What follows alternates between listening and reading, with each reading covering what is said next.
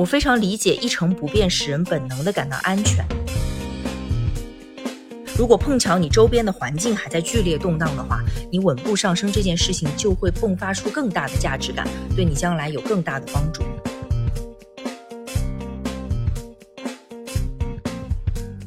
透过多元观点探寻职场本质。Hello，大家好，我是陆小丧。今天想跟大家探讨的话题呢，是到底什么才是职场硬通货？我知道市面上有一个比较普遍的观点，就是认为简历的稳定性本身就是硬通货。那在分享接下来的案例和观点之前啊，我想先说一说我的看法，可能跟很多朋友想的不太一样。其实站在招聘的立场上。职场硬通货不是简历一成不变的稳定性，而是整个履历看上去啊，它要稳步上升。我有一位朋友在一家还不错的公司做了很多年，但是职位和工作内容呢，几乎都没什么变动。最近他终于想看机会了，就出去投简历嘛，但是没什么动静。正好他投的这家公司他有熟人在里面，他就托人去问了，想要一个比较明确的反馈。呃，正好也真的找到了这位招聘的主要负责人，人家也给了相对来说比较中肯的一个回复，就说他的简历啊没有别人的好看。我这位朋友听了就气非常不顺，他在一对一的咨询中直接的问了我这么一个问题，他说我的简历这么稳定，怎么就不好看了？我认为吧，简历好不好看的事儿也要看跟谁比。他的简历如果跟那种一年跳个两三回非常不稳定的比，那肯定是好看多了。但如果他的想法呢是要参与外部职位方面要更往上走的职场竞争，那很可能确实是不够出彩。因为一份稳定的工作内容一成不变的简历，只能说明这位求职者在职场上没多大毛病，但是并不能说明他在职场上有多大本事。正好我把这件事情呢拿出来跟我老公也讨论了一下，他顺便就给我提供了投资市场上的一个大致的观点。估值啊是市场对一家上市公司未来业绩增长的预期，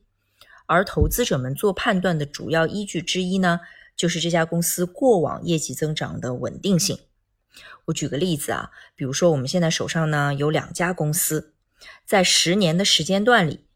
第一家。它的销售利润每年都保持不变，第二家每年销售利润都固定有百分之十的增长。那如果在这种情况下啊，第二家的估值可不是比第一家高一点点，不是高百分之十这么简单的，理论上来说应该会高很多。比如说我们 A 股鼎鼎大名的神股茅台，差不多就是这种情况。其实对应到人在职场上呢，也是非常相似的。如果你能保证自己的履历看上去是稳步上升的，那你的收获也不是线性等比例的。你升职加薪方面的结果呢，应该是远超表现持平的同辈才对。在我们中文的语境里啊，“硬通货”这个词其实还有另一层潜台词，就是当经济环境剧烈动荡的时候。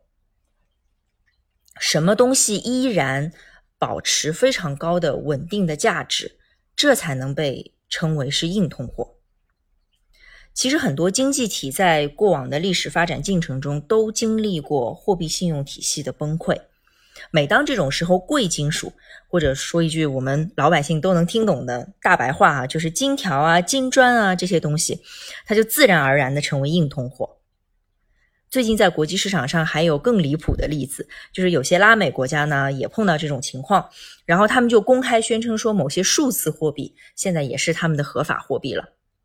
这个例子就可以告诉我们说，有的时候啊，你稳步上升方面也不用做得多绝对，只要相对的比你的竞品强，你就已经赢了。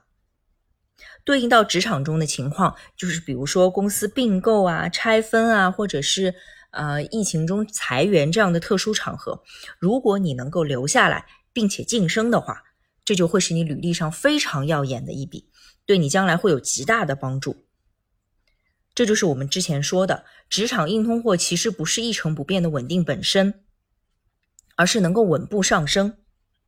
如果碰巧你周边的环境还在剧烈动荡的话，你稳步上升这件事情就会迸发出更大的价值感，对你将来有更大的帮助。最后呢，我想给朋友们提供一个切实可行的建议，就是到底怎么做才能保证自己在职场上是稳步上升的？我的看法就是，任何时候啊，我们在办公环境里面都要去争第一。如果有一个十个人的团队，只有一个晋升的机会，而那个人不是你，永远不要安慰自己说，另外还有八个人跟我一样陪着我呢。我们应该时刻保持警惕，不断的追问自己，为什么稳步上升的那个人他不是我呢？我非常理解一成不变使人本能的感到安全，但是在职场的环境里，跟日常生活是不太一样的。我们既然已经是职场人了，就应该勇于提醒自己。稳定带来的安全感是虚幻的，只有永远找寻上升的机会，那才是真的高枕无忧。今天我们就聊到这里，我是陆小丧，希望透过今天的观点分享，能和大家一起离职场本质更进一步。谢谢你的收听，我们下次再见。